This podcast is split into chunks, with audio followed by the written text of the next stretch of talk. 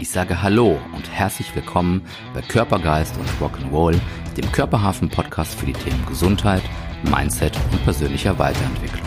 Mein Name ist Dennis Gülden und ich freue mich sehr, dass ihr bei der heutigen Episode dabei seid.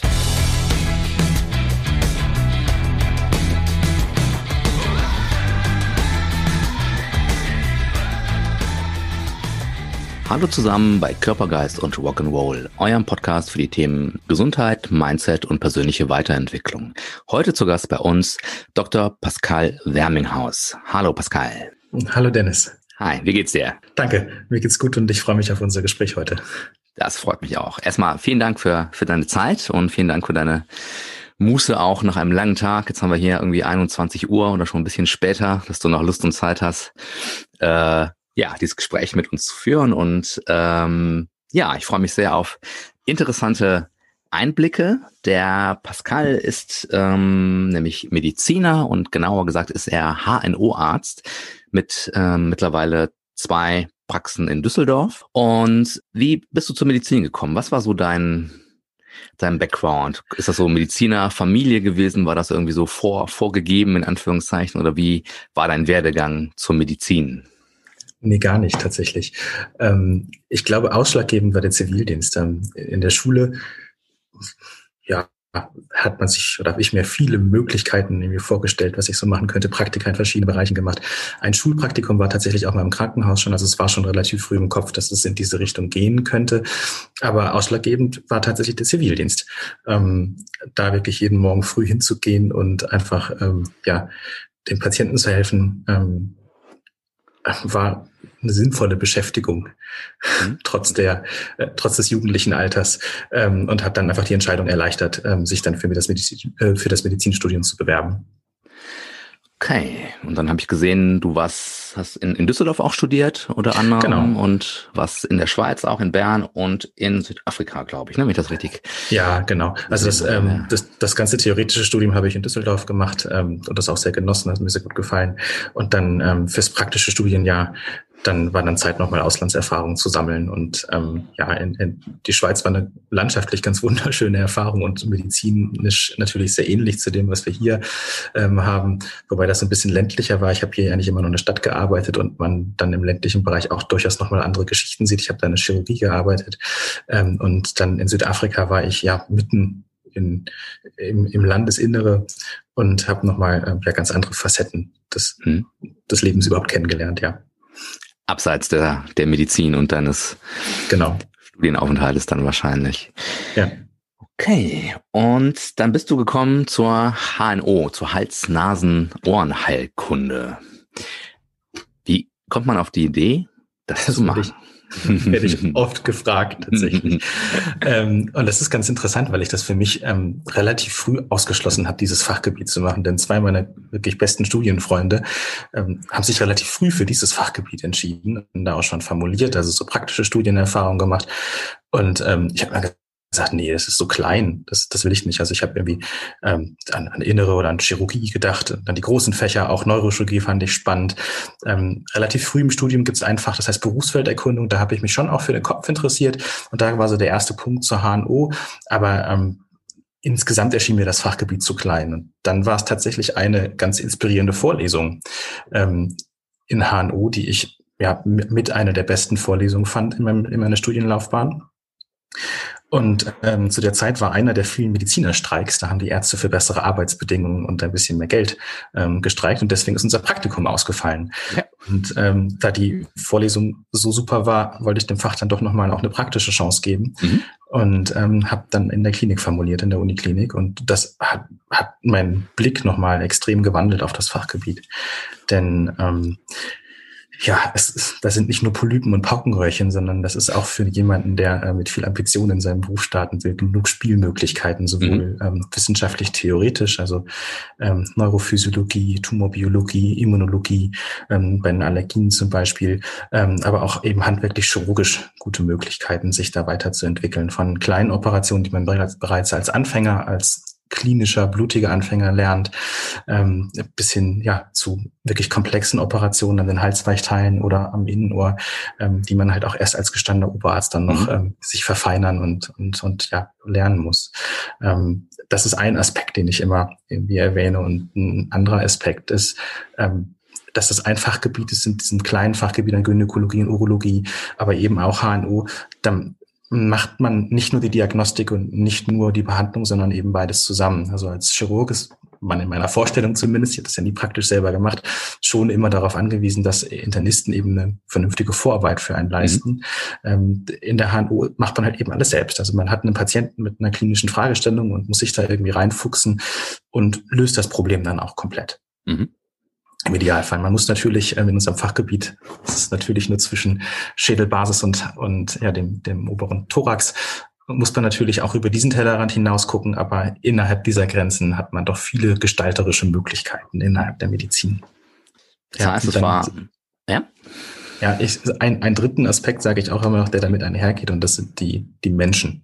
Das ähm, ist wir haben äh, Patienten wirklich am ersten Lebenstag, also wenn man zum Beispiel eine Koronalstenose hat, dann ist hinten das Nasenloch ähm, geschlossen. Die Kinder können nicht durch die Nase atmen und können nicht saugen und nicht trinken. Die müssen ganz früh behandelt werden. Im Zweifel können sie gar nicht atmen.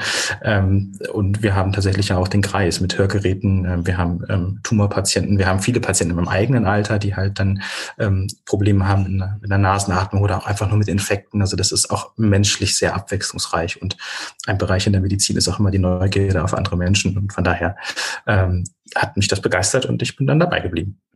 Das heißt, es war mehr oder weniger da nicht Zufall, sondern es war, so habe ich rausgehört, diese, diese eine Vorlesung, dieser eine ja. Mensch, dieser eine Professor, der dich da gepackt hat und äh, der wirklich dein, dein, ja anscheinend, wie man jetzt das auch raushört, dein Herzblut erwischt hat sozusagen. Ähm, total. Das, das habe ich, also ich persönlich habe das in vielen Bereichen. Also ich habe immer wieder ähm, Menschen getroffen, die mich ins inspiriert haben. Also das war dann irgendwann auch mein Doktorvater, den ich ähm, für einen ziemlich genialen Menschen gehalten habe, der ähm, mich ja inspiriert hat für, für wissenschaftliches Denken. Ähm, das waren ähm, bestimmte Oberärzte, die mir ähm, einfach ein Vorbild waren. Ähm, das ist, weiß nicht, ich habe immer zu Leuten aufgeschaut und geguckt, ob da man was da lernen kann und sich, und sich was anschauen kann. Okay, wie war dann so dein, dein beruflicher Werdegang? Ähm, also dann macht man ein Grundstudium und dann gibt es ja nochmal die, die Spezialisierung sozusagen. Ja, genau. So für also die Zuhörer, wie, wie läuft das so ab? Ja, also das Medizinstudium ist ein, ähm, eingeteilt in den praktischen und in den ähm, ganz basistheoretischen Teil. Also man macht ein, erstmal das Physikum, jedenfalls zu meiner Zeit war das damals noch so. Dann gibt es ein Staatsexamen und ähm, dann geht man ins praktische Studienjahr und wenn man das dann alles überstanden hat, ist man irgendwann Arzt und sucht sich halt aus, was man macht. Und das war bei mir eben dann die Hals-Nasen-Ohrenheilkunde. Und dann fängt man als Assistenzarzt im Krankenhaus an, ähm, hat seine Qualifizierungsphase, bis man dann irgendwann Nachtdienste machen kann. Und diese Ausbildung zum Facharzt, wo man die ganzen Operationen, die ganzen Krankheitsbilder, die Untersuchungstechniken lernt, das dauert so ähm, fünf Jahre. Dann macht man eine weitere Prüfung und ist dann Facharzt und darf, also darf sich dann Facharzt für Hals-, Nasen- und Ohrenheilkunde nennen und ab da dann komplett eigenständig arbeiten und entscheiden. Und ist das bei den ähm, Fachthemen nochmal noch mal unterschiedlich, so von, vom zeitlichen Ablauf? Oder ist, ich sag mal, Kinderheilkunde jetzt auch da nochmal fünf Jahre Facharztausbildung? Oder, das ist tatsächlich von Fach zu Fach unterschiedlich. Ja. Mhm. Also ich glaube, mit HNU mit fünf Jahren ist man da ähm, relativ im unteren Bereich. Mhm. Ähm, es gibt manche, die sind nochmal ein, zwei Jahre länger. Ähm, und auch danach kann man sich immer noch weiterbilden. Es gibt so Zusatzbezeichnungen, die man dann erst teilweise nach dem Facharzt überhaupt machen darf, mhm. ähm, so dass man, ja, man möchte in der Medizin relativ lange lernen und Prüfung machen. Mhm. Man möchte, genau. okay, und dann hast du angefangen im Krankenhaus zu arbeiten. Genau, ich habe ähm, im praktischen Studienjahr in der Uni Düsseldorf auch gearbeitet und es hat mir große Freude gemacht. Ich habe mich damals beworben für eine Assistenzarztstelle, die auch bekommen und dann nach dem praktischen Jahr dort angefangen zu arbeiten. Wie ist da so der, der Klinikalltag? Ähm, magst du uns da mal mitnehmen in, ja, in so, so einen Ablauf?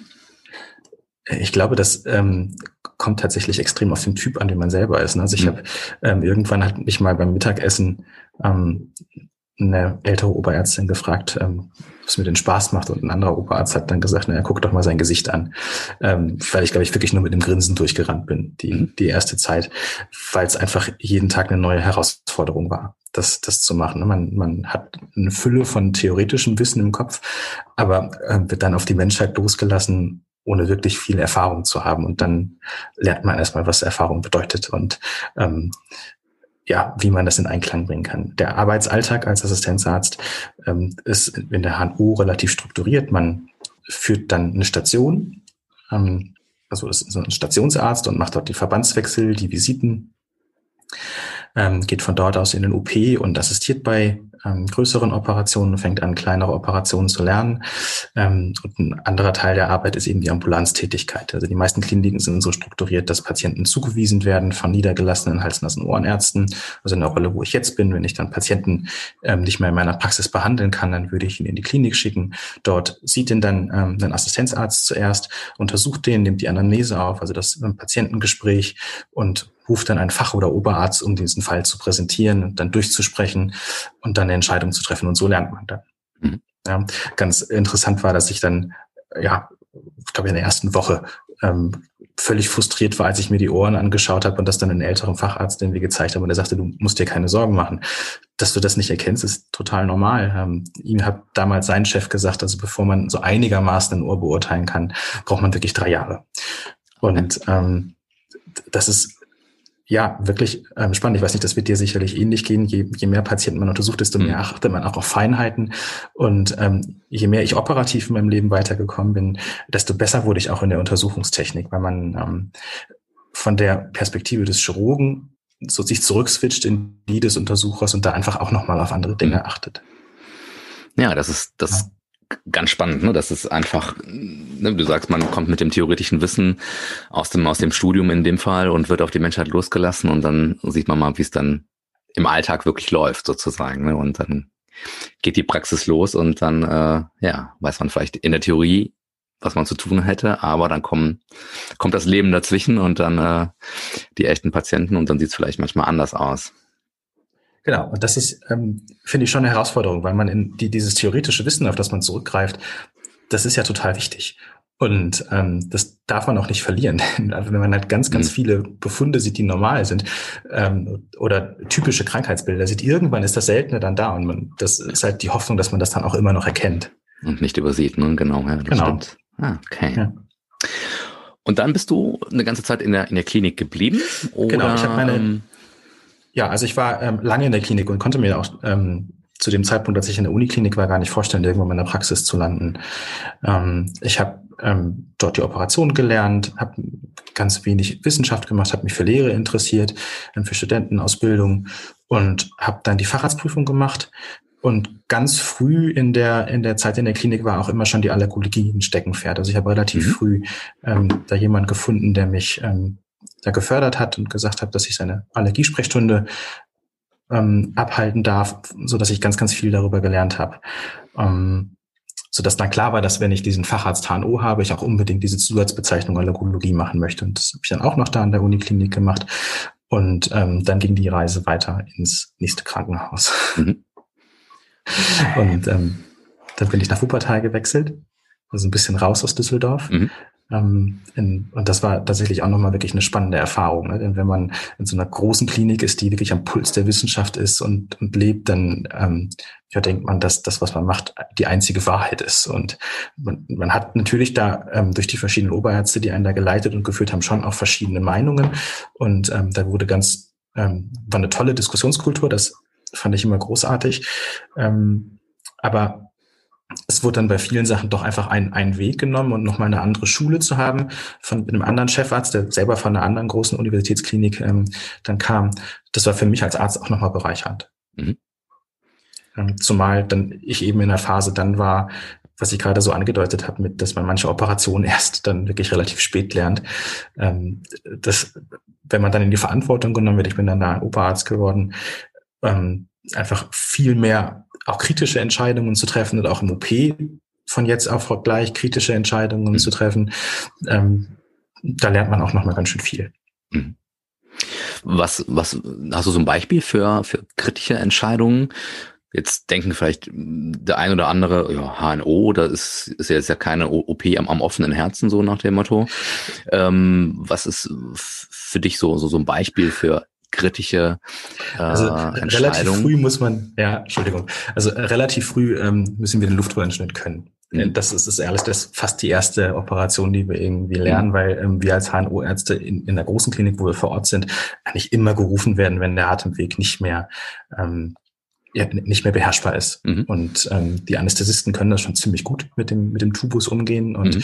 ähm, wenn die einen dann irgendwie rufen auf Intensivstation, ähm, dann ähm, ja, steht man da als kleiner Assistenzarzt und ist derjenige, auf den alle Augen gucken. Und da muss man hoffen, dass man ähm, ja genug gelernt hat und mhm. auch dann cool genug ist und das dann irgendwie hinzubekommen.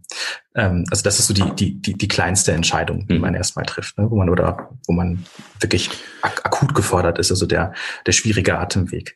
Und dann ähm, später in der chirurgischen Ausbildung sind das ja vor allem die Tumorpatienten, mhm. ne? die große Tumore am Hals haben außen oder im Rachen, die die Atemwege, die Speisewege ähm, verlegen, die nach außen durchbrechen, an die großen Halsgefäße rangehen. Mhm. Ähm, ja, also das ist ja das ist, was ich meinte mit das Fachgebiet bietet eben ähm, mhm. ja mehr als nur ähm, Lebensqualität, sind tatsächlich auch mhm. schwere Erkrankungen. Und das ist, das fällt dann auch in, in das Gebiet, also die, die Operation dieses Tumors, einer, was auch immer, das in, in eurem äh, Gebiet, das ist dann auch quasi euer Operationsgebiet. Das macht dann kein Chirurg in dem Fall, sondern das genau. macht ihr. Alles, was. Ja, also mhm. Ja, genau. Das, das Fachgebiet hat sich ähm, historisch so ein bisschen entwickelt. Ähm, also ich glaube, ganz initial haben solche Sachen, also den Kehlkopf entfernen zum Beispiel, ähm, haben das wirklich mal die Allgemeinchirurgen vor, vor vielen, vielen hundert Jahren. Und ähm, unser Fachgebiet hat sich immer mit, mit einem technischen Wandel ähm, immer mehr Gebiete geschnappt und dann irgendwann diese HNO-Spezialisierung gehabt. Also bahnbrechend war das Mikroskop für die Ohrchirurgie, ähm, dass man ähm, dreidimensional Licht in einfach diese, diese, diese kleine Höhle am Ohr bringen konnte und mhm. in den Knochen hinter dem Ohr, das Mastoid. Ähm, dann später die Endoskope für die Nasenchirurgie. Und ähm, ja, die, die Halsweichteile ähm, waren eben auch vom Mund aus ähm, immer ein Untersuchungsgebiet über Winkeloptiken, über Spiegel, über Licht, das in, in den Mund reinfiel, mhm. aber natürlich auch von außen. Also das hängt dann schon zusammen. Es gibt Überschneidungen zu anderen Fachbereichen, zu der Mund-Kiefer-Gesichtschirurgie, würde ich sagen, ist das im Bereich der Tumorchirurgie am größten, wo wir viele Sachen gemeinsam machen. Mhm. Okay, ja, das ist aber doch eine ja, doch, wenn man ne, HNO vielleicht erstmal etwas beschränkt sieht, sozusagen vom Einsatzgebiet, ähm, sind es doch schon relativ viele Sachen, ne, die da, ja, das, die da zusammenkommen, sozusagen. Ja, das, das ist, da sind wir auch immer stolz drauf und das müssen wir betonen, denn ich glaube, wahrscheinlich haben wir doch so einen kleinen Minderwertigkeitskomplex, weil wir ja wirklich nur ein kleines Fachgebiet, ähm, mhm. ein kleines Fachgebiet behandeln und ähm, ja von der großen Medizin vom Herzen und vom, vom Bauch, da verstehen wir ja nicht so wahnsinnig viel, ähm, so dass wir immer sagen müssen, ja, da oben, da sind wir aber dann ganz schön gut. Ähm, ja, ich kann mich an das erste Klassentreffen erinnern. Ich glaube, das war das fünfjährige, nee, das zehnjährige, ich weiß es nicht mehr auf jeden Fall. Ähm, Jubiläum nach dem Abitur, wo ich dann ähm, schon klar war, dass ich Hals-Nasen-Ohrenarzt bin. Und dann hatte tatsächlich auch eine gefragt, was man denn als Hals-Nasen-Ohrenarzt außerhalb ähm, einer Praxis macht, also was man in der Klinik überhaupt macht, mhm. wo ich so ein bisschen betröppelt geguckt habe, als stolzer Mediziner, der mhm. ähm, ja seine Arbeit schon für sinnvoll ja auch einschätzt. Ja, natürlich, ja. Okay. Gut. Und ähm, wie ging es dann weiter? Dann warst du eine ganze Zeit lang in Wuppertal als, als Oberarzt. Genau. Wahrscheinlich ähm, dann auch mit mehr, klar, Verantwortung im, im OP. Du hast dich selber weiterentwickelt, mehr Erfahrung gesammelt, größere Operationen wahrscheinlich dann auch gemacht. Genau, also ich war der, der jüngste von den Oberärzten zu der Zeit. Also dann, dann kriegt man ja immer so das, was übrig ist. Und ähm, ich hatte in, in ähm, Düsseldorf endoskopische Nasenchirurgie gelernt ähm, von den Nasennebenhöhlen ja, bei entzündlichen Erkrankungen, bei Tumoren. Und ähm, diese Technik gab es so in Wuppertal nicht. Da wurde noch mit einem Mikroskop operiert, zu großen Teilen. Also es gab Kollegen, die das auch so angewendet haben mit einem Endoskop, aber die meisten haben das noch mit einem Mikroskop gemacht. Und da dieses endoskopische Verfahren eben so ein bisschen neuer war und sich jetzt auch einfach nach und nach durchgesetzt hat, ähm, ja, konnte ich da ähm, mich austoben und mhm. dann eben nicht nur die Entzündungen behandeln, sondern halt auch irgendwann die Tumore in dem Bereich und ähm, habe da den, den ersten Bereich mir erschlossen. Genau, denn, ähm, denn die Allergologie gab es auch nicht in der Stadt, die jedenfalls nicht in der in der HNO. Es gibt natürlich mhm. viele tolle Allergologen in Wuppertal, so dass ich das auch bringen durfte. und ähm, dann im dritten Bereich ähm, war dann, waren implantierbare Hörgeräte. Und ähm, da hatte ich in, in Düsseldorf in der Klinik Erfahrung gesammelt, weil die Patienten, also da ist ein riesen Hörzentrum und die Patienten wurden da auf Station immer betreut. Ähm, meine Frau arbeitet in dem Bereich, auch so, dass das immer auch zu Hause irgendwie ein Thema war. Aber ich habe mich nie intensiver klinisch damit auseinandergesetzt. Mhm. Aber ähm, das wurde mir da eben aufgetragen, mich darum zu kümmern. Habe da auch große Freude ähm, gehabt, mich eben damit Patienten zu beschäftigen, wo normale Hörgeräte nicht mehr helfen und man dann halt eben entscheiden muss, ähm, was denn die beste Lösung jetzt ist. Also ob man ein Implantat einsetzt oder ob man nochmal normales Hörgerät funktioniert. Wenn ein Implantat, dann gibt es verschiedene Formen, welche die ähm, einfach nur über den Knochen das Hören ermöglichen, welche die irgendwo im Mittelohr ansetzen und welche die wirklich in die Hörschnecke hineingehen und damit das, das normale Gehör komplett ersetzen. Und ähm, das sind diese Cochlea-Implantate dann? Cochlea-Implantate, genau. Ja. Genau, genau. Und das war total ähm, spannend und auch für mich wirklich ein neuer Bereich und eine, eine große Freude, mich da einarbeiten zu können, sowohl eben in der Indikationsstellung als dann später auch operativ. Genau, aber dann ähm, kam irgendwann ein Angebot, ähm, in Düsseldorf eine Praxis zu übernehmen. Und dann habe ich geschluckt, denn das war in meiner Lebensplanung eigentlich ein paar Jahre zu früh. Also es hat mir wirklich Spaß gemacht, in der Klinik zu arbeiten und eben ähm, mich da chirurgisch so austoben zu können und halt eben auch neue Fachbereiche auszudecken. Aber ähm, diese Praxis war sehr schön, denn die hat so ein paar Eigenheiten, die ähm, viele andere Praxen eben nicht haben und die ähm, einem das Gefühl geben, Medizin auf einem klinikähnlichen Niveau machen zu können. Also wir haben einen, ähm, so ein Röntgengerät, DVT heißt das, das ist sowas wie ein CT mit ähm, ja, einer geringeren Strahlenbelastung und einer sehr, sehr guten Ortsauflösung, so dass man für die Nebenhöhlen auch selber ähm, ja, dann CTs machen kann. Mhm. Ähm, und dieses Angebot war dann so interessant, dass ich ähm, mich dann gegen die Klinik und für die Praxis entschieden habe. Okay. Und es war eine gute Entscheidung für dich. Äh, ja, also letztendlich ähm, war ich zu dem Zeitpunkt in die Mitte 30 mhm. und gefühlt, wenn man sagt, man muss noch 30 Jahre arbeiten ungefähr, dann ähm, sind es nur noch ein paar Operationen, die einem fehlen oder die mir gefehlt haben in dem mhm. Fachgebiet. Das, das, ist natürlich überspitzt gesagt, das stimmt nicht. Man kann, wird ja immer besser und immer mhm. ähm, erfahren. Aber man, man sieht halt auch Leute, die ähm, diese Position eben haben und die dann, wo die Lernkurve immer flacher wird im, im Laufe des Lebens. Und das ist dann schon irgendwann relativ schnell. Ähm, so dass ich mir dann gesagt habe, das, das kann es eigentlich nicht sein. Und dass ich Chefarzt wollte ich nicht werden. Das hatte ich für mich ähm, relativ früh irgendwie ausgeschlossen, dass ich das nicht möchte. Ähm, Kannst du sagen, warum? Also was, was hat dich oder ja gestört, sage ich jetzt mal? Was, warum war das Gefühl nicht die Tendenz zu sagen, okay, ich mache jetzt in der Karriere sozusagen? Ja, also das äh, waren so ein paar Sachen. Einmal waren das, war das meine Eindrücke, die ich von den Kongressen hatte. Ähm, wenn ich da die HNO-Chefs gesehen habe, die da äh, irgendwie rumgelaufen sind, dem sich selbst vielleicht dem anderen nicht das, das ähm, die Butter auf dem Brot gegönnt haben und dann mhm. doch einfach einen extremen Konkurrenzkampf untereinander hatten. Ähm, das fand ich nervig und ähm, letztendlich ist man, hat man in der, in, als Chef in der Klinik auch wenig wirklich ähm, gleichberechtigte Partner, sondern ähm, am Ende ist man doch dann irgendwie ein Einzelkämpfer. Und ähm, man muss hoffen, dass man gute Oberärzte hat, die einem auch wirklich die Meinung sagen mhm. und ehrlich zu einem sind.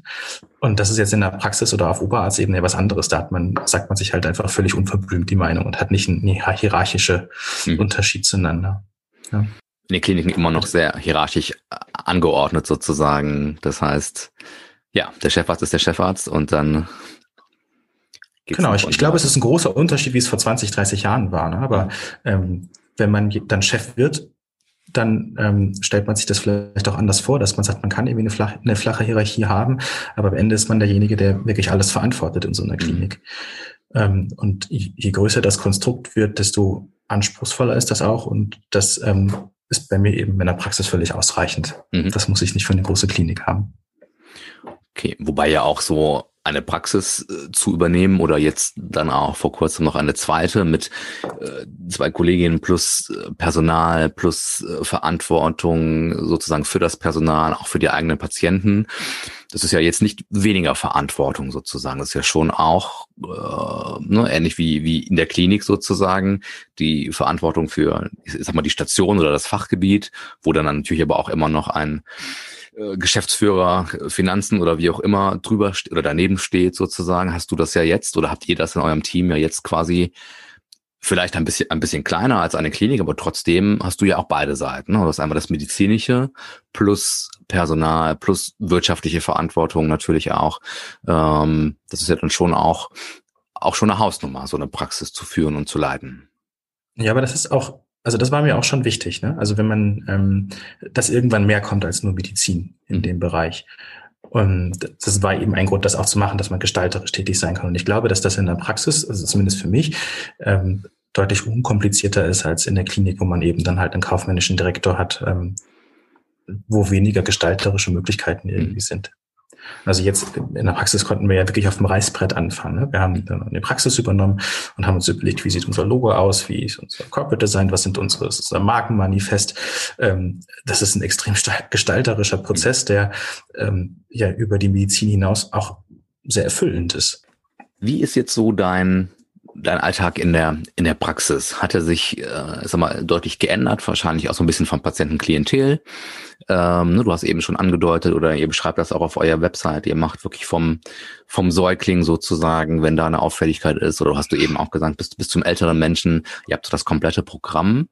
Ähm, kannst du sagen was so die ja die häufigsten ähm, Situationen sind die die euch in, in der in der Praxis äh, betreffen sozusagen häufige Krankheitsbilder, Symptomkomplexe. Äh, magst du da ein bisschen zu, zu erzählen, wie da so euer ja, ist? Ja, na klar.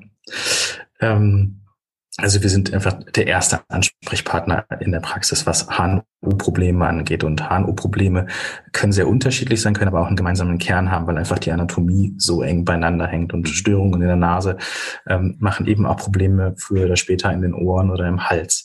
Ähm, und der, der Tag ist ganz vielseitig. Es kommt eben das kleine Kind, was eine Mittelohrentzündung hat und Polypen. Ähm, es kommt der ähm, Hörgeräteträger, der einfach nur die Ohren von ähm, Zerum, also von Ohrenschmalz entfernt haben möchte.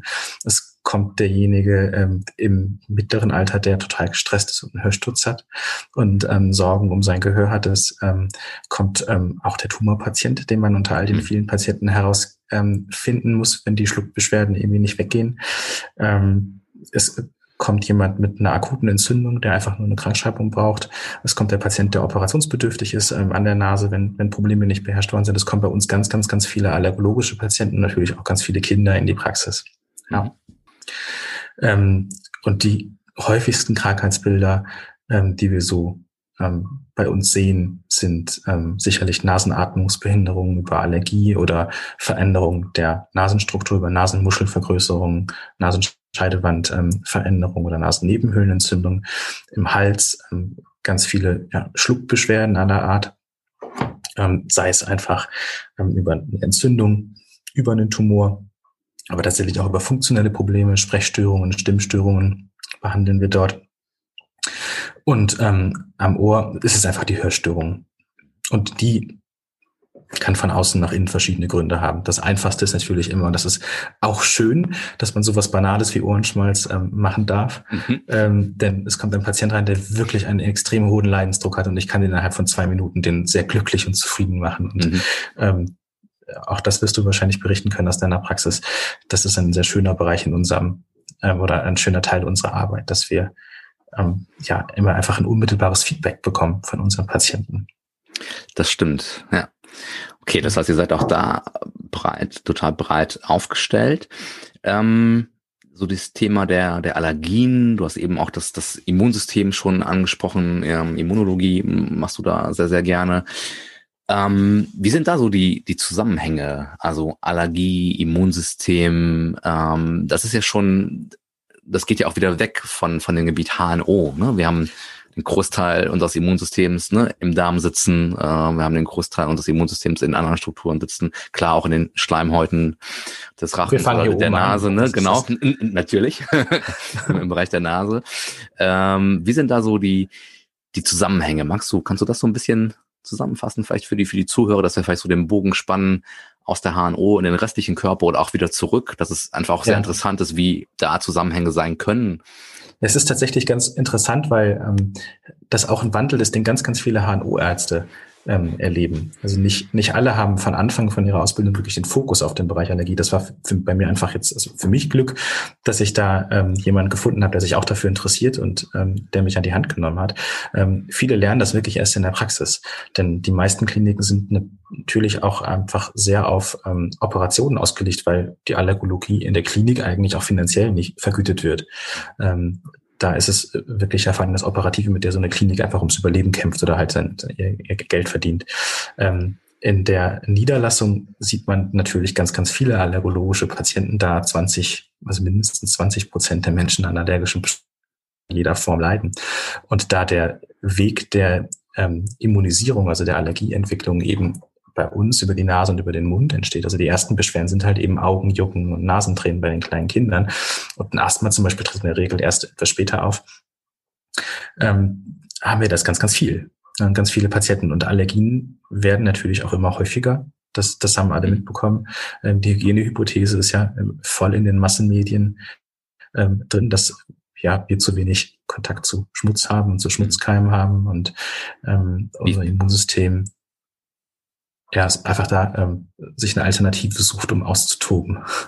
Ist das auch so deine, also gehst du da d'accord? Ist das auch so eine Theorie, die du unterstützt, dass das ein, ein, ein Treiber ist, dass ja, das ist ein, mehr werden? Ja, ja, das ist ein, ein, ein durchaus ähm, etablierte, etabliertes Gedankenmodell. Ja. Mhm. Ja. Okay. Ähm, und wie, wie ist da so, so, so euer Ansatz? Was, was kann man da, was kann man da machen ähm, im, ähm, im, Gebiet der, ja, der Therapie dann auch selber? Bleibt ihr dann ja. doch wieder sehr lokal oder gibt es dann auch Möglichkeiten? Das kommt sagt, total auf die Beschwerden an. Mhm. Ja, ähm, das kommt tatsächlich auf, auf das Beschwerdebild des Patienten an. Wenn ähm, ein Patient jetzt zu uns kommt und sagt, er hat irgendwie drei Tage im Jahr ähm, äh, Heuschnupfenbeschwerden, fühlt sich dann nicht so gut, und ähm, ist sonst aber beschwerdefrei, dann ist, ist es für den, ja, kann man dem eigentlich nicht eine, eine aufwendige Therapie, die mehrere Jahre vielleicht dauert, irgendwie angedeihen, sondern da muss schnell eine Lösung her, um den Symptom frei zu bekommen und ähm, ihn in sein Leben einfach zurückzubringen. Mhm. Aber das ist eben häufig nur eine Sache. Es gibt ganz ähm, spannende Studien, die sind schon relativ alt, aus den ähm, Anfang des Jahrtausends, ähm, von 2000. Da hat man sich ganz viel mit Lebensqualität beschäftigt und hat gesehen, dass ähm, Leute, die einfach einen Heuschnupfen haben, eben nicht nur einen Heuschnupfen haben und die Symptome haben, Augen jucken, Nasen laufen, sondern dass die ähm, müde sind, dass die nicht so leistungsfähig sind. Und ähm, ja, jeder, der Heuschnupfen hat, den weiß in den letzten zwei Wochen wahrscheinlich, wovon ich berichte. Das kann durchaus schwer sein, da morgens rauszukommen, ähm, wenn man einfach nicht erholt geschlafen hat, zum Beispiel. Ja, weil die Nasenatmung noch nicht so gut war. Und ähm, da haben wir dann einen ganz anderen Weg und müssen natürlich ganz anders behandeln, viel, viel langfristiger behandeln in der Saison, als wenn jemand wirklich ganz punktuell Beschwerden hat. Mhm. Und ähm, die nächste Eskalationsstufe ist dann, wenn Patienten wirklich ein Fortschreiten der allergischen Erkrankung haben. Wir sprechen von United Airways, von der Lunge und von der Nase. Das ist äh, nicht komplett gleich, aber das ist zumindest ähnlich und immunologische Prozesse laufen dort ähnlich ab. Und dann ist der nächste Schritt der atopische Mars, dass das Marsch, also dass äh, Kinder häufig Hauterkrankungen haben, dann man im Erwachsenenalter Nasenbeschwerden ähm, bekommt und eben später dann auch asthmatische Beschwerden bekommt. Mhm. Und ähm, da gibt es Möglichkeiten, das zu verhindern. Und das ist ähm, die, die bestuntersuchte Möglichkeit dafür ist die allergenspezifische Immuntherapie. Das kennen die meisten Menschen in einem Hypo, Hyposensibilisierung oder Desensibilisierung. Und ähm, dort versucht man ähm, eigentlich eine Immuntoleranz zu entwickeln. Das ist die bestmögliche Therapie, die aber sehr aufwendig ist und nicht für jeden deswegen das Richtige. Da müssen schon einfach adäquate Beschwerden für sein, um sich dem zu stellen. Denn das ist eben nicht, ich schmeiß einmal eine Pille ein oder nehme Nasenspray, sondern das ist, ich konfrontiere meinen Körper ganz regelmäßig mit dem Allergen, was mir Beschwerden macht. Und aktuell gibt's da in der Klinik zwei etablierte Formen. Es gibt auch experimentelle Formen, aber die, die sich durchgesetzt haben und aktuell noch völlig parallel zueinander laufen, wobei es da immer wieder Streitigkeiten gibt, was denn das Beste von den beiden mhm. Sachen ist, ist einmal die sublinguale Immuntherapie, ähm, wo man das ähm, Allergen eben über die Mundschleimhaut aufnimmt. Und das andere ist die subkutane Immuntherapie, wo man das Allergen über die Haut aufnimmt. Und ähm, dann die Toleranzentwicklung induziert dadurch. Mhm. Das Prinzip ist, dass man am Anfang eine Dosis hat, die ähm, kleiner ist als das, was einen gefährden würde. Also das ist eine Therapie, die theoretisch zum allergischen Schock führen kann, ähm, so dass man dann Sicherheitsmechanismen haben muss. Und das ist bei der Spritzentherapie eben, dass man eine sehr kleine Dosis am Anfang nimmt und am Ende hat man aber eine Dosis, die höher ist als das, was ähm, mich erwartet, wenn ich ähm, draußen herumlaufe und die Pollen flühen, mhm. so dass mir das ähm, dann eben im Idealfall nichts mehr ausmacht da muss man so ein bisschen einschränken. Das mhm. Ähm, ist ja alles immer Doppelblindstudien, die solche Medikamente dann zur Zulassung bringen. Und Endpunkt in solchen Doppelblindstudien sind einmal Lebensqualitätsfragebögen, aber sind auch der Medikamentenscore der symptomatischen Therapie. Das heißt, wenn Patienten zu uns kommen und da immer die Vorstellung haben, sie werden komplett gesund davon, dann muss man sagen, naja, es, es kann schon sein, dass sie auch dann noch Tage haben, wo sie eben Medikamente brauchen. Mhm. Und deswegen ist es eben nicht adäquat für jemanden, der halt dreimal im Jahr ähm, eine Allergietablette zum Beispiel nimmt, also eine Tablette, die unten die allergische Reaktion abfängt. Okay.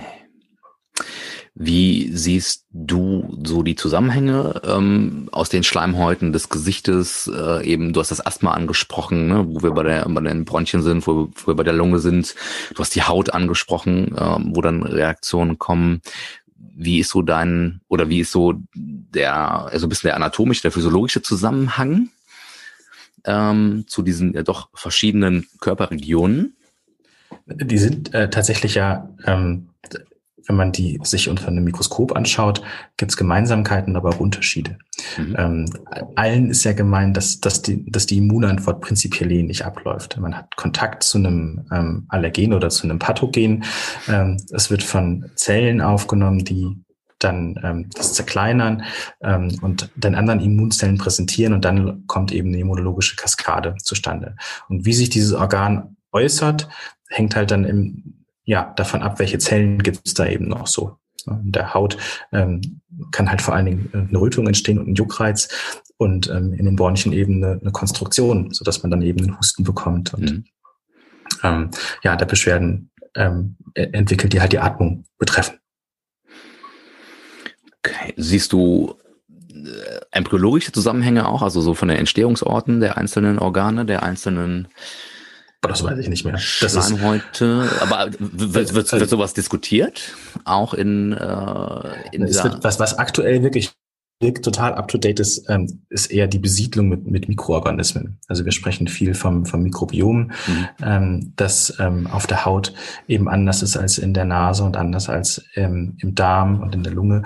Und selbst das Mikrobiom im Darm hat einen Einfluss darauf, ähm, wie Beschwerden ähm, in der Lunge entstehen können. Also es gibt Hersteller, die verkaufen dann Nahrungsergänzungsmittel, ähm, mhm. zum Beispiel mit bestimmten Mikrobiotika und sagen, das ist förderlich für, ähm, für eine Schleimhautprotektion. Mhm. Ja, nicht alle von denen haben wirklich den Nachweis erbracht, dass es klinisch so ist, mhm. aber das wird sicherlich in Zukunft äh, deutlich mehr in dem Bereich ähm, noch auf den Markt kommen und über diesen Ansatz, ähm, also über eine Immunstimulation oder ähm, ja, ähm, Protektion mhm. da zu schützen. Okay. Also das finde ich sehr, sehr spannend. Also das oder fangen wir mal anders an. Hast du das Gefühl, oder wir haben ja eben schon gesagt, du hast das Gefühl auch, du, ihr seht auch in der Praxis, das wird mehr, ähm, so die, die Allergien und die ganzen Immungeschichten.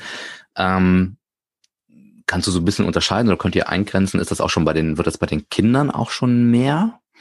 Ähm, oder ja. spiegelt sich das eher ab dem Jugendlichen oder Erwachsenenalter wieder? Oder wird das auch da tendenziell eher früher?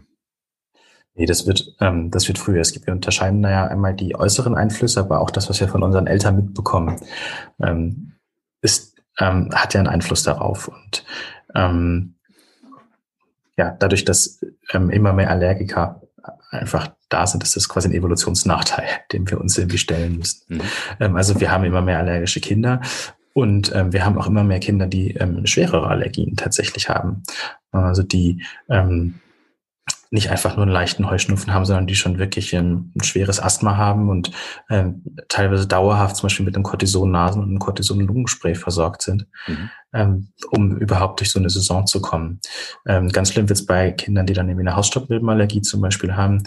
Ähm, die Hausstaubmilbenallergie sehe ich immer so ein bisschen anders. Ne? Also bei der ähm, beim klassischen Heuschnupfen passiert ja eine immunologische Reaktion, die dazu führt, dass die Mastzellen degranulieren und man dann eben diese diesen typischen Juckreiz zum Beispiel entwickelt und das Tränen laufen und Nasen laufen. Ähm, dann passiert aber immer noch was Zweites, wir Spätreaktion, nämlich dann kommt wirklich so eine Form von Entzündungsreaktion mhm. über, über andere ähm, Immunzellen einfach zustande. Und ähm, ich habe immer den Eindruck, dass bei der Hausstaubmilben Allergie das viel dominanter ist. Also ich sage immer den Patienten, ich muss eigentlich nie jemanden davon überzeugen, dass er einen Heuschnupfen hat. Aber ähm, da kommen die Patienten in der Regel und sagen, Herr Werminghaus, ich habe einen Heuschnupfen, was kann ich dagegen machen? Mhm. Aber ich muss ganz, ganz, ganz viele Patienten davon überzeugen, dass sie eine Hausstaubmilbenallergie haben. Ähm, weil man das einfach nicht so, nicht so wahrnimmt und nicht so auf dem Schirm hat. Und dadurch, dass die Allergenbelastung eben jeden Tag im Bett ist und die ganze Zeit da ist.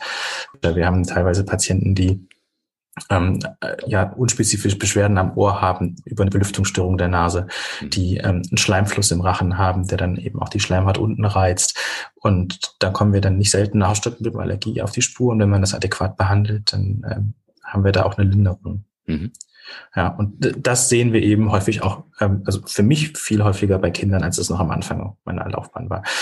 Wobei ich das aus persönlicher Sicht immer nur sagen kann, dass ich jetzt natürlich einen Bias habe, dadurch, dass ein Schwerpunkt unserer Praxis eben Kinder sind und Allergie und wir natürlich da auch dann von den Kinderärzten und auch von den Kinderpulmonologen ähm, Patienten zugewiesen bekommen, die ähm, also wir sind da nicht der primäre Ansprechpartner, mhm. sondern wir sind da schon so ein bisschen spezialisiert. Ne? Also das ist sicherlich in der Kinderarztpraxis vielleicht nochmal besser zu erfragen, wie die das da sehen. Und so euer Behandlungsansatz, also bleibt der bei den eben genannten Dingen schon oder gibt es da auch, ich sag, Immunsystem stimulierende andere Medikamente? Sagt ihr, okay, man könnte da eventuell auch mal osteopathisch begleitend irgendwas machen, um das Immunsystem zu triggern, mehr Drainage zu bringen in die Schleimhäute? Wirst also bei Allergien habe ich das bisher noch nicht ähm, ähm, angewandt und auch noch nicht viel zu gelesen. Da ja. ähm, kannst du mir vielleicht mal was zu erzählen. Ähm, für uns ist das eher ein Ansatz, wo wir dann ähm, das empfehlen wäre, dann so diese, diese Schwindelgeschichten und Ohrgeschichten, wo wir ähm, Zusammenhänge eher dann mit der Wirbelsäule vermuten und ähm, okay. Mhm. dann auch ja, also bei, bei Allergien mit, mit Schleimhäuten ähm, haben wir da recht wenig Kontakt. Ich weiß aber, dass es tatsächlich manche Kinderärzte machen, die auch der osteopathische Fortbildungen haben. Mhm. Und ähm, ähm, da arbeiten. Okay. Das heißt, da gibt es schon auch Überschneidungspunkte wieder in bestimmt, na klar, ja. in die Richtung der Osteopathie. Ähm, okay. Neben der, der Sache mit den, mit, mit den Allergien und, und ähm, Immunsystemen, ähm, bleiben wir kurz bei den Kindern, die ganzen residieren so Mittelohrentzündungen und sowas. Ähm, wie, wie ist da so dein Eindruck? Was ist da so aus HNO-Sicht Hauptursache? Kann man das sagen? Gibt es da so eine, eine Haupt, äh, irgendwas zu identifizieren, was da so aus eurer Sicht das Haupt, Hauptproblem ist? Die Kinder müssen eben alle durch eine kritische Phase durch. Und das ist die Phase, wo sich, wo das Immunsystem reift. Mhm. Und ähm, Ort der Reifung ist der Waldayische Rachenring lokal. Also das habe ich gerade eben auch so ein bisschen einmal bei der Allergie angedeutet. Als ich ähm, da Mund und Nase erwähnt habe, darüber immunisieren wir uns. Also Kinder nehmen Sachen in den Mund. Ähm, und ähm, haben da ihren allerersten Kontakt zu zu Fremdstoffen. Mhm. Und ähm, wenn die Kinder dann das erste Mal noch andere Menschen kennenlernen und andere Spucke und andere Keime kennenlernen, dann ähm, sind diese Immunorgane im Mund und im Rachen ganz ordentlich gefordert. Das mhm. ist auf der einen Seite eben die Adenoide, also die Rachenmandel, sogenannte Polypen, ähm, aber eben auch die Gaumenmantel, aber tatsächlich auch der ganze Rest vom Rachen, wo überall kleine Immunzellen drin sind dicht gepackt. Ähm, das passt, äh, oder das führt dazu, dass die größer werden und anschwellen. Und dann haben die Kinder nochmal eine zweite Sache, was so ein bisschen Pech ist. Der Kopf ist noch nicht so ausgewachsen wie bei uns. Das heißt, die ähm, Verbindung zwischen Ohr und Rachen, die das Ohr, das Mittelohr belüftet, die Eustachi-Röhre, die läuft ein bisschen flacher. Und die dritte Pechstelle bei uns Menschen ist, dass die ähm, letztendlich genau da endet, wo diese Polypen sitzen. Mhm. Und ähm, dann ist der Tunnel zu und die Belüftung ist nicht, äh, funktioniert nicht vernünftig. Die Kinder kriegen schlecht Luft durch die Nase und dann entwickeln die eben Mittelohrentzündung. Und dann gibt es natürlich verschiedene Ansatzpunkte, wie man das behandelt. Man muss halt irgendwie gucken, dass ähm, die Kinder diese Phase überstehen, im Idealfall ohne Operation. Denn das Problem ist, erledigt sich sehr von selbst. Also irgendwann werden diese Polypen von alleine kleiner, weil das Immunsystem einfach reif ist und das mhm. da nicht mehr so aktiv ist in dem Bereich. Ähm, und dann kann man nur hoffen, dass in diesem Zeitraum die ähm, Ohren eben ordentlich mitgemacht haben. Denn das ähm, ist einfach eine ganz wichtige Phase für die Kinder, weil das so zwischen zwei und sechs, würde ich sagen, zwischen, also vor, mit der Schule ist es meistens erledigt. Aber mhm. bis dahin ähm, brauchen die Kinder ihr Hören für die Sprachentwicklung. Und ähm, so dass wir manchmal da auch zu radikaleren Maßnahmen als nur zu Medikamenten oder einfach zum Abwarten oder zu, zu Pflegeprodukten greifen müssen und die dann Kinder operieren müssen, damit die vernünftig in die Sprache hineinkommen oder einfach auch weniger belastet sind. Denn wenn mhm. man nicht vernünftig durch die Nase atmen kann, ich meine, jeder kennt das, wenn er eine Erkältung hat, da fühlt man sich nicht fit und da hat man keine Lust, arbeiten zu gehen und am Schreibtisch zu setzen. Und wenn so ein Kind das über Monate hat, dann ähm, ist das ähm, auch nicht schön für die Entwicklung, für die Leistungsfähigkeit von so einem Kind. Oh, und was wäre dann radikalere Maßnahme? Ähm, Im also Zweifel, ähm, ja, also die, die Endstufe bei uns ist natürlich das, was, was dann alle kennen. Ne? Das, was also, was vermutlich auch viele, viele von uns in unserer Generation erlebt haben, als sie selber Kind waren, dass die Polypen entfernt werden. Mhm. Um halt eben diese, diese Stelle da zu entfernen ähm, diese, diese kritische Stelle so ein bisschen zu entlasten. Ähm, wenn wir ganz, ganz, ganz zähes Sekret im, im Ohr sehen, dann ähm, macht man auch einen Schnitt ins Trommelfell, saugt das ab und legt dann ein Paukenröhrchen rein. Mhm. Manchmal reicht es, wenn man das nur, oder häufig reicht es, wenn man die Polypen entfernt hat, dass man einfach nur einen Schnitt macht und das Wasser einmal absaugt. Aber wenn ähm, Kinder halt immer wieder solche Entzündungen hatten und auch wirklich einen langen Verlauf, dann, dann ähm, ist das, was man absaugt, ja wie so Klebstoff.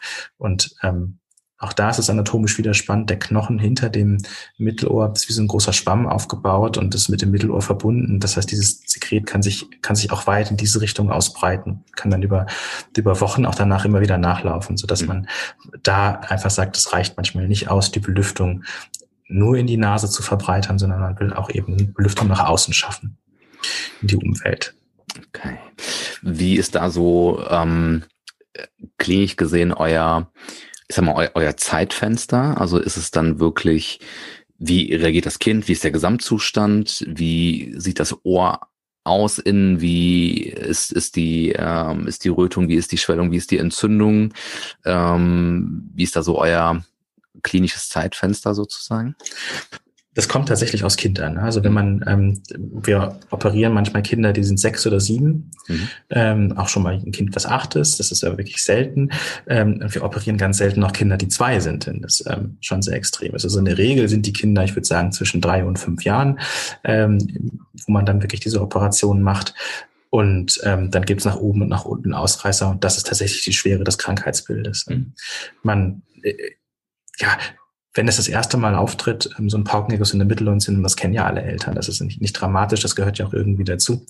Das Problem ist eben, wenn das Problem dauerhaft da ist mhm und ähm, die Kinder nicht vernünftig in die Sprache reinkommen. Mhm. Also manchmal habe ich, ja, es, es gibt natürlich Leitlinien, an die man sich dann hält, aber das manchmal ist das auch ein Eindruck, den man von dem Kind hat. Ne? Also wenn zum Beispiel man merkt, da ist ein kognitiv reifes Kind vor allem, das aber nicht vernünftig sprechen kann und das total aggressiv und unkonzentriert ist, ähm, weil es sich einfach nicht ausdrücken kann, mhm. ähm, dann profitiert das davon, dass man schnell eine Lösung findet in seiner Entwicklung. Manchen Kindern muss man einfach noch einfach Zeit geben, mhm.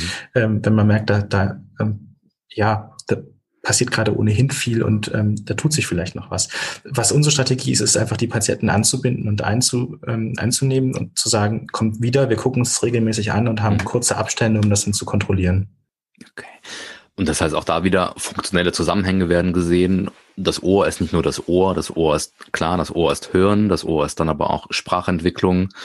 Zungenposition, das ist nachher wieder Haltung. Das hat natürlich auch wieder Einfluss auf den ganzen restlichen Körper und nicht nur in Anführungszeichen auf ja. das Hören, sondern daraus entwickelt sich ja halt noch, noch sehr viel mehr.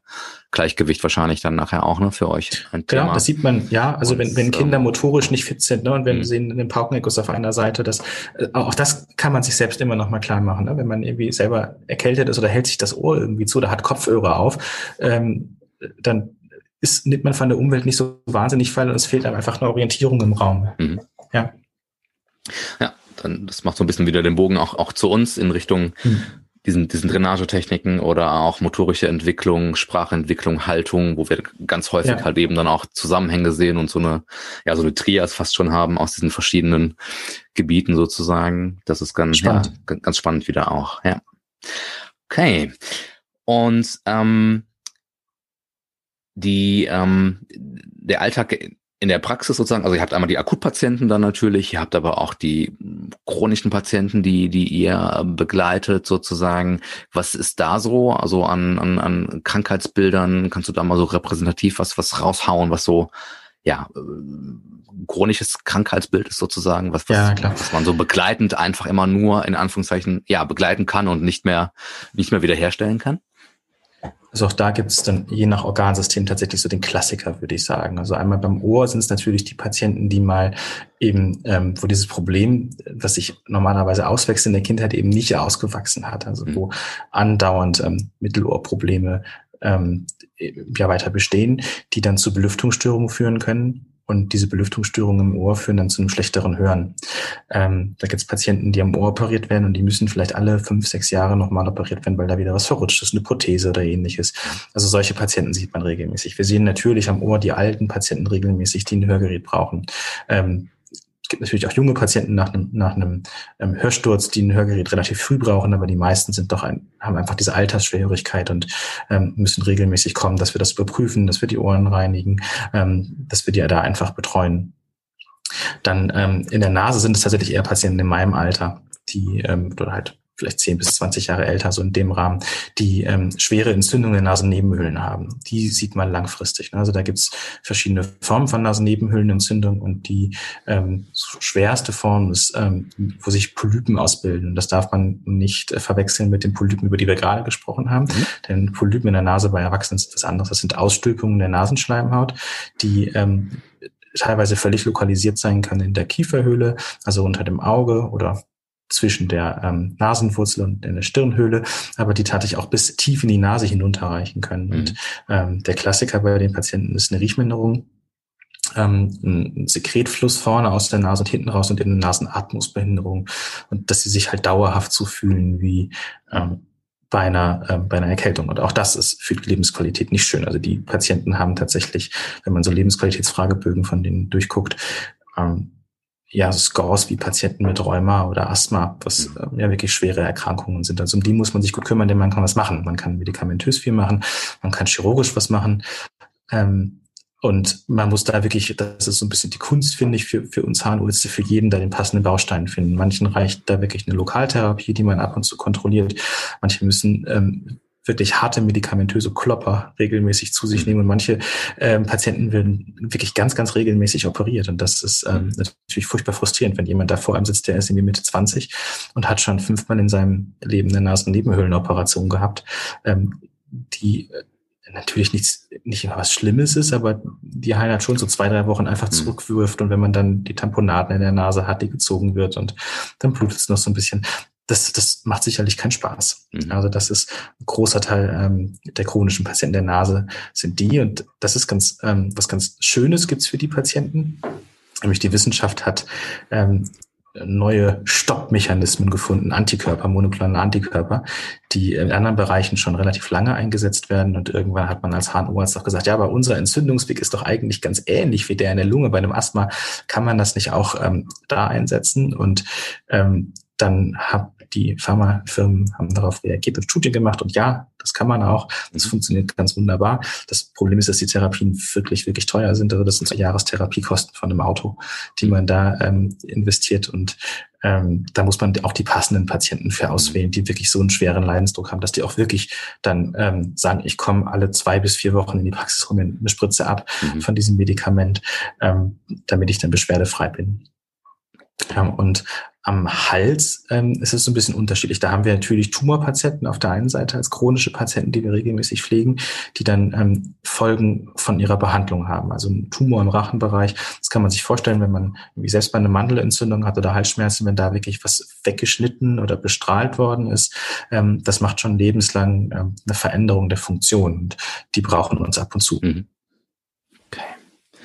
Ja, das ist wieder sehr, sehr, ja, sehr spannende Einblicke in das in Anführungszeichen kleine und dann doch so große Gebiet, welchen Einfluss es auf den gesamten Körper hat. Ne? Wir hatten das, das Immunsystem jetzt schon, schon ein paar Mal angesprochen, aber dann ist es ganz viel natürlich einfach das Thema Schlaf, wenn, wenn ne, Atemwege verlegt sind oder wie auch immer, dass man einfach nicht, nicht fit ist am nächsten Tag. Und ja. ne, wie du sagst, das kennen wir alle nach, einer, nach einem Infekt oder wenn man einfach mal ja, nicht gut geschlafen hat und man hat das als Dauer, als Dauerthema sozusagen, dass die gesamte Lebensqualität beruflich, pri privat natürlich komplett äh, in den Keller gehen kann, wenn das über längeren Total. geht. Und das, das sage ich immer Patienten, die mich mit, auf, äh, mit Schnarchen ansprechen. Wir haben mhm.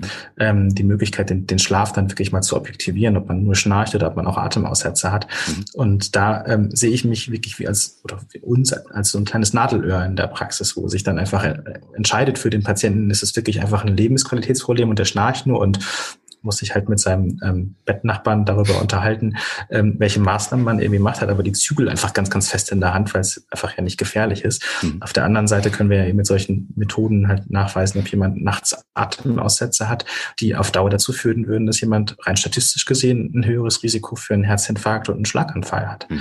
Ähm, also die, ähm, ja, Lebensqualität ist halt eben auch Gesundheit und Schlaf ist eine ganz wichtige Komponente. Ja. Eine der wichtigsten, ne? Ja, ja. auf jeden Fall. Ja, sehr spannend. Ähm, und was man so raushört, das, was ich sehr schön finde, was du am, am Anfang so ein bisschen ähm, äh, erwähnt hast, ähm, auch mit deinen äh, Aufenthalten im, im Ausland, jetzt auch in Südafrika, dass du gesagt hast, dass es nicht nur um das Medizinische ging, sondern dass du einfach komplett ja eine ganz andere Welt kennengelernt hast. Wahrscheinlich natürlich klar einmal vom äh, vom vom Kontinent beziehungsweise dann von der was passierte einfach vor Ort in diesem Land, wo du warst, wahrscheinlich auch von der Mentalität, ganz andere Möglichkeiten zu arbeiten oder eben nicht menschliche Zusammenhänge. Das hört man sehr schön raus die ganze Zeit, finde ich, dass ihr den, den Menschen schon trotz in Anführungszeichen nur HNO im Gesamtpaket seht, weil es aber auch diese Einflusswege hat natürlich auf den ganzen Körper, ähm, dass du oder ihr auf der anderen Seite aber auch mit hochkomplexen Immuntherapien arbeitet. Das heißt, du habt einmal das Menschliche sozusagen, auf der anderen Seite aber auch diese hochkomplexe äh, Medizin up-to-date sozusagen und dass ihr das kombiniert in, in der Praxis. Und das finde ich Ja, das ist unsere Aufgabe letztendlich, ne? Ja, also also in der Praxis sieht man natürlich ganz, ganz, ganz viele Menschen, die nicht so eine hochkomplexe Therapie brauchen, sondern die manchmal auch noch jemanden zum Sprechen brauchen. Und ähm, auch das ist Keine natürlich ja. eine wichtige Voraussetzung, wenn ja. man so eine was übernimmt, dass man da auch Spaß und Freude daran hat, sich einfach mit Menschen zu unterhalten. Ähm, aber ähm, die, die, ja, das ist nicht die Kunst, aber die Aufgabe ist es eben dann herauszufinden, wer von den Patienten ähm, braucht halt gerade was. Mhm. Also wem ähm, muss ich wirklich vielleicht eine hochkomplexe Therapie angeben oder eine Operation anbieten und bei wem ähm, sind wir nur das Symptom. Also mhm. ähm, es kommen ja ganz, ganz viele Patienten mit Ohrenschmerzen zu uns, äh, wo wir wunderschöne Ohren entdecken. Ja, oder Patienten, ähm, ja. Was, was ist denn ein wunderschönes dann, Ohr? Perlmuttfarben. Das ist Perlmuttfarben. Das, das Trommelfell ist, äh, also ich kann es jedem nur empfehlen, sich das mal anzugucken. Das ist wirklich schön. Ähm, das ist so ein bisschen wie eine, wie eine kleine Zwiebel, ähm, so durchschimmernd. Man kann dann ähm, im Idealfall auch wirklich die, die Knöchelchen dahinter erkennen. Und ähm, auch das braucht tatsächlich lange, um das zu verstehen, welcher Knochen ist denn da eigentlich wo. Und das braucht mhm. viel Präparationsübung selber am Präparat, um das irgendwann mal zu verstehen, warum sieht das da eigentlich so aus. Ähm, aber also ich habe da weiterhin viel Freude dran, wenn ich mir die Ohren jeden Tag anschaue. Ja. Ja, yeah, das merkt man die ganze Zeit. Also nicht nur, dass du hier, wie eben schon mal erwähnt, grinsend durch die Gegend läufst oder jetzt gerade sitzt sozusagen vor dem Bildschirm, sondern das merkt man dir bei den Aussagen auch an, dass das auch Leidenschaft ist, was du da machst. Das, äh, ja, das finde ich sehr schön und ich denke, das darf man auch mal sagen, ne, dass, dass das auch nicht bei allen Ärzten, bei allen, auch bei uns, bei allen Therapeuten nicht immer der Fall ist, obwohl wir mit Menschen arbeiten, dass man teilweise schon das Gefühl hat, da wird man so in Anführungszeichen durchgeschleust, abgestempelt, oh, HNO, äh, ein bisschen Ohr, Physio, ja, drücken wir hier mal, dann ist wieder gut und dann bist du wieder weg, sondern dass man einfach die Geschichte dahinter auch mal sieht und äh, der Menschen sieht. Äh, ne? Jetzt kann man natürlich nicht sich nicht zwei Stunden Zeit nehmen für jeden Patienten, das wissen wir auch, aber dass man zumindest, wenn man das Gefühl hat, okay, da steckt noch ein bisschen mehr dahinter, einfach äh, ja sich dann vielleicht doch mal die Zeit nimmt und äh, sowohl das menschliche als auch das hochkomplexe medizinische ähm, äh, komplette ähm, Programm fahren kann. Das das finde ich sehr, das finde ich sehr schön. Ja, ich finde, da sprichst du was Spannendes an, weil ich glaube, dass wir eigentlich alle so anfangen und äh, mit der Neugier auf das, was da vor uns ist und mit dem, mit dem Idealismus, mhm. ähm, jemandem helfen zu wollen und dass das System, in dem wir arbeiten, ähm, dann ja schleift in eine bestimmte Manchmal Richtung. Ein bisschen ausbrennt, ja. Genau, und man und auch ausbrennt. Ne? Also das, mhm. ich meine, gerade die, die Corona-Zeit ist, eine, ähm, ist ja ein Wahnsinn, was da auf, auf unser, also auf unser Gesundheitssystem vor Ort auf Intensivstationen zum Beispiel, aber natürlich auch bei uns in der Praxis oder ähm, sicherlich auch bei dir. Also was, was für Herausforderungen da irgendwie auf einen kommen auf uns zukommen. Und das ist ja nur eine Spitze von einem Eisberg. Das ist ja ähm, jetzt einfach nur wirklich die, die Endstufe von dem, mhm. was über Jahre jeden Tag eigentlich immer passiert. Ne? Und jetzt wird's halt irgendwie gerade ähm, äußern sich Menschen, weil sie wirklich nicht mehr können. Mhm. Aber dass ähm, Krankenpfleger ihre, ihre Jobs aufgeben, ähm, weil sie das Gefühl haben, zu wenig Zeit für einen Patienten zu haben, ist ja nicht was, was erst seit einem Jahr passiert, sondern das habe ich ähm, schon in meinem Zivildienst gesehen. Ja. ja. Ja, das ist leider, leider sehr traurig, diese Entwicklung. Ähm, ich wollte es eigentlich so ein bisschen außen vor lassen, weil Corona ne, haben wir jetzt die ganze Zeit, aber es ist natürlich bestimmt, ne, ist auch alles gut.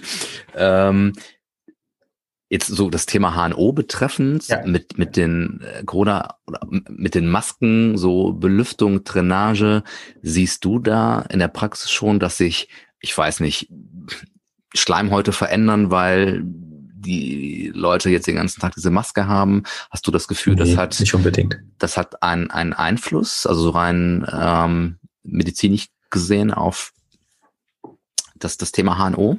Oder in dem Fall eher Nase, Mund, also, Rachen wahrscheinlich? Ähm, Jein, würde ich sagen. Also es gibt einmal tatsächlich positive Einflüsse. Also wir haben ähm, viel, viel, viel weniger Menschen mit Erkältungskrankheiten. Also normalerweise ist die Zeit zwischen November und ähm, ja, Februar unsere wirklich Hauptarbeitszeit, wo wir einfach ähm, nichts Strategisches irgendwie machen können, wir einfach nur mit dem Tagesgeschäft mhm. komplett beschäftigt sind mit Leuten, die irgendwie akute Erkrankungen haben und das fiel komplett aus. Also das ähm, ist nicht irgendwie 20 Prozent weniger, sondern ich würde sagen, das ist 80 bis 90 Prozent weniger. Es gibt faktisch kaum Erkältungskrankheiten. Das ist wirklich eine Rarität, wenn wir das jetzt irgendwie sehen. Ähm, das ist immer ein positiver Einfluss. Und man hat natürlich Patienten, die ähm, ähm, mit trockener Schleimhaut zu kämpfen haben, die das auch unter der Maske als zerstörend empfinden. Aber da gibt's eigentlich gute Pflegeprodukte, um das mhm. aufzufangen. Also dass wir jetzt einen Maskenattest ausstellen müssten aufgrund der Atemwege oben zum Beispiel, kommt eigentlich nicht vor. Mhm. Also ich habe das schon mal einem Patienten ausgestellt, der durch den Hals atmet. da habe ich gesagt, Sie brauchen an der Nase keine Maske zu tragen. Ähm, machen Sie bitte was hier auf den Hals, aber der trägt ihn halt trotzdem, weil er blöd angeguckt wird, sonst in der, ähm, in der Straßenbahn. Und ähm, speziell jetzt auch bei, bei Kindern, hast du da das Gefühl, dass dann äh, allgemein, also weniger Infekte, aber auch, dass die Kinder dann dadurch, dass sich die Schleimhäute nicht ändern, dass da irgendwas anderes kommt. Also das, das ist auch nicht so euer Eindruck. Ähm. Also na, weniger Infekte definitiv. Also ich mhm. die Polypenoperation zum Beispiel, die ähm, habe ich normalerweise so, ich würde sagen, viermal in der Woche gemacht. Mhm. Ähm, und jetzt mache ich die vielleicht viermal im Vierteljahr. Also das ist ein Riesenunterschied. Ne? Das mhm. kann tatsächlich sein, dass hier eine Generation von Kindern, eben weil das ja eine, eine beschränkte Situation oder ein beschränkter Zeitraum ist, in dem das relevant ist, dass hier äh, eine, eine Generation heranwächst, die einfach ihre Polypen noch hat, die Radenoide noch hat. Mhm. Und da bin ich mal total spannend, wie dies, was das äh, für die Zukunft bedeutet. Also mhm. ähm, Immunsystem und Immunsystemreifung kann ja in alle Richtungen ähm, sein. Also wir wissen, dass es auch langfristig nicht unbedingt nur gut ist, die Polypen zu entfernen. Also rein statistisch mhm. gesehen haben die Kinder halt auch häufiger Infekte der tiefen Atemwege, wenn die weg sind. Ähm, das heißt, als Arzt muss ich immer entscheiden, was bringt das für das Kind gerade in der Entwicklung? Ist mhm. das, was ich mache, wenn ich die entferne, so sinnvoll, dass ich mir diesen Effekt eben ähm, dann, den ich mir erkaufe, den ich mit reinhole, dass der aufgewogen wird mhm. für die Entwicklung des Kindes. Also das ist total spannend, was da passiert. Ja. Das heißt, du siehst unabhängig davon, von, dass es Corona ist und hier uns alle komplett lahmlegt, jetzt mal so rein auf das Immunsystem bezogen, auch bei den Kindern, eventuell sogar in der Hypothese einen positiven Effekt? Na, ob das positiv ist, weiß ich nicht. Also es, es wird einfach, ähm, ich glaube, dass da was anderes passiert. Ne? Also vielleicht können wir das komplett nachholen. Also Infekte ähm, sind ja auch irgendwie eine Form von Training. Also es gibt hier den Begriff der nicht übertragbaren ähm, Erkrankungen wie Herzinfarkte und sowas zum Beispiel. Da lehne ich mich jetzt zu weit raus, weil das einfach nicht mein Fachgebiet ist und mich damit nicht auskenne. Aber ähm, da ähm, ähm, gibt es Zusammenhänge einfach auch zum Immunsystem und ob solche Phasen jetzt einen positiven oder vielleicht sogar einen negativen Einfluss darauf haben, weil der Immunsystem nicht ausreichend trainiert ist. Das weiß man nicht. Mhm. Ähm, das wird man, ähm, da bin ich auch der falsche Ansprechpartner. Aber mhm. ähm, die Infektart zum Beispiel hat auch einen Einfluss darauf, ähm, ob eine Erkrankung ähm, chronifiziert. Also Virusinfekte zum Beispiel sind was anderes als bakterielle Infekte, ähm, Wurminfekte, ähm, die wir im Darm zum Beispiel haben, dann das ist, hat nochmal einen Einfluss, einen Einfluss auf unser Immunsystem. Mhm. Das ist sehr, sehr komplex und das wird man theoretisch jetzt nicht beantworten können. Das wird man einfach sehen in der Zukunft, was da passiert. Man, man kann es ja auch nicht ändern. Mhm. Was so das Thema Gesundheit. Gibt es irgendwas, was du für dich tust, für dich selber? Also in Form von Self-Care, was sind so deine, deine persönlichen äh, Lifehacks, um dir was, was Gutes zu tun, sozusagen, um für deine Gesundheit etwas zu tun? Gibt's da? Theoretisch, theoretisch immer ganz viel, was man, aber ähm, praktisch frisst dann die Arbeit auch immer häufig auf, ne, bei solchen mhm. Sachen. Also ähm, ich versuche viel Sport zu machen. Und ähm, das ist eben das Gemeine mit Versuchen. Also das ähm, heißt manchmal auch einfach schon mit dem E-Bike zur Arbeit zu fahren und dann E-Bike und auf dem Nachhauseweg dann den Berg hochzunehmen. Ich habe ein ganz nettes E-Bike ohne Gangschaltung. Das, da komme ich schon so ein bisschen ins Schwitzen mhm. tatsächlich. Ähm, aber ansonsten mache ich mache ich Sport, ich mache Krafttraining, ich gehe joggen. Ähm, ich habe früher als Jugendlicher ganz viel Fußball gespielt und mir die Knochen damit kaputt gemacht, mhm. sodass ähm, das heute eher solche Sachen sind. Ähm, ich ähm, versuche tatsächlich jeden Tag auch ein bisschen Zeit für mich zu haben. Ich stehe relativ früh morgens auf, ich gehe nicht so spät ins Bett abends und einfach mal die Ruhe des Morgens zu genießen, das mag ich ganz gern. Ähm, und versuche mich dann möglichst gesund zu ernähren. Also mhm. Schlaf, Ernährung und Bewegung, das ist so das, was man weiß, ist das, was unserem Körper auf Dauer gut tut. Und ob ich da der beste Ansprechpartner äh, bin, der das bei sich selbst immer so umsetzt, mhm. weiß ich nicht, aber ich gebe mir bestmögliche Mühe, das einzuhalten. Das tun wir, glaube ich, alle nicht und genau. Okay. Ja.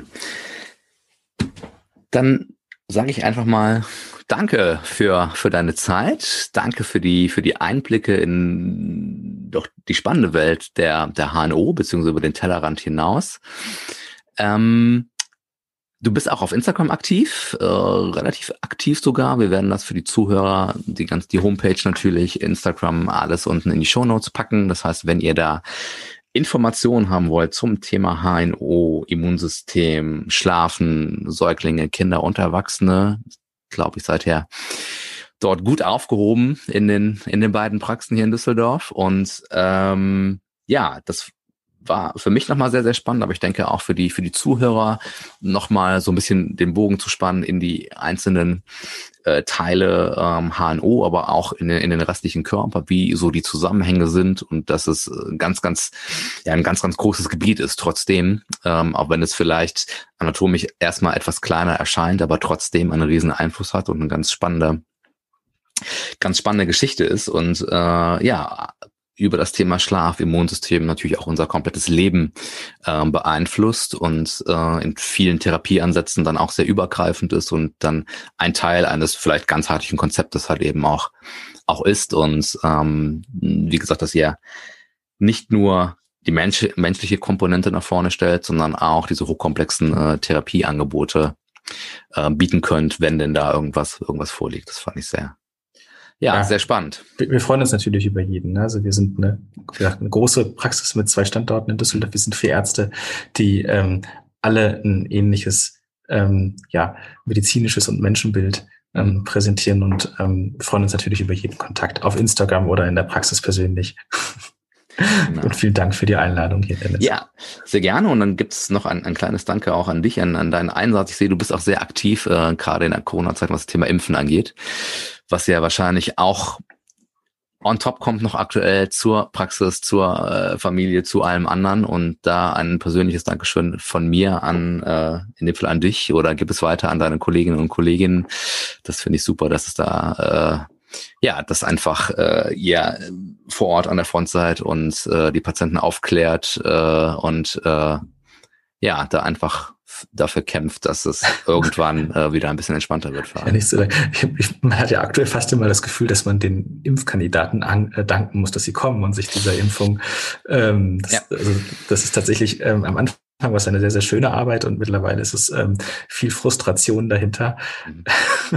weil ähm, tatsächlich die, ganz viele Menschen da wirklich kommen und ähm, Angst haben und ähm, das nicht als schönen Moment wahrnehmen, dass einem diese blöde Erkrankung bald nicht mehr so wahnsinnig viel mhm. anhaben kann. Vielleicht ändert sich das ja noch, aber so ein ja. bisschen habe ich da die Hoffnung aufgegeben. Okay, das ist natürlich nicht so nicht, nicht so schön. Und und und dann bleiben wir noch mal vielleicht noch mal kurz drin. Die haben ja. Angst vor vor, vor der Impfung, also vor Nebenwirkungen. Total. also das ist, hm. ja, ja, also es ist natürlich klar, dass alle BioNTech wollen, ähm, aber, aber selbst da ähm, sind dann Patienten, die wirklich zittern teilweise reinkommen, weil einfach die so fuchsig sind und das, ich glaube, unsere, ähm, die Menschen sind überfordert gerade hm. mit dem, was da so passiert und auch mit dem, wie darüber berichtet wird. Ähm, ja, das scheint alles ein bisschen zu komplex zu sein, um das hm. ähm, noch zu verstehen. Okay. Ja. Ja, aber gerade deshalb nochmal ein Dankeschön für den Einsatz und dass ihr da trotzdem an der Front seid und äh, ja, dass ihr versucht, die Menschen zu überzeugen, dass das, dass das doch was Gutes ist, was da. Ja, jede Spritze bringt mich auch ein bisschen näher wieder an mein normales Leben. Von daher mhm. mache ich das sehr gerne und alle meine Kolleginnen in der Praxis auch. Und uns alle, ja. Gut, dann sage ich nochmal vielen Dank. Dir noch einen schönen Abend. Wie gesagt, wir werden alles in den Shownotes verlinken und ähm, dann habt ihr einen kompetenten Ansprechpartner hier in Düsseldorf wo ihr euch zu diesen Themen oder an die ihr euch zu diesen Themen wenden könnt. Vielen Dank. Dankeschön.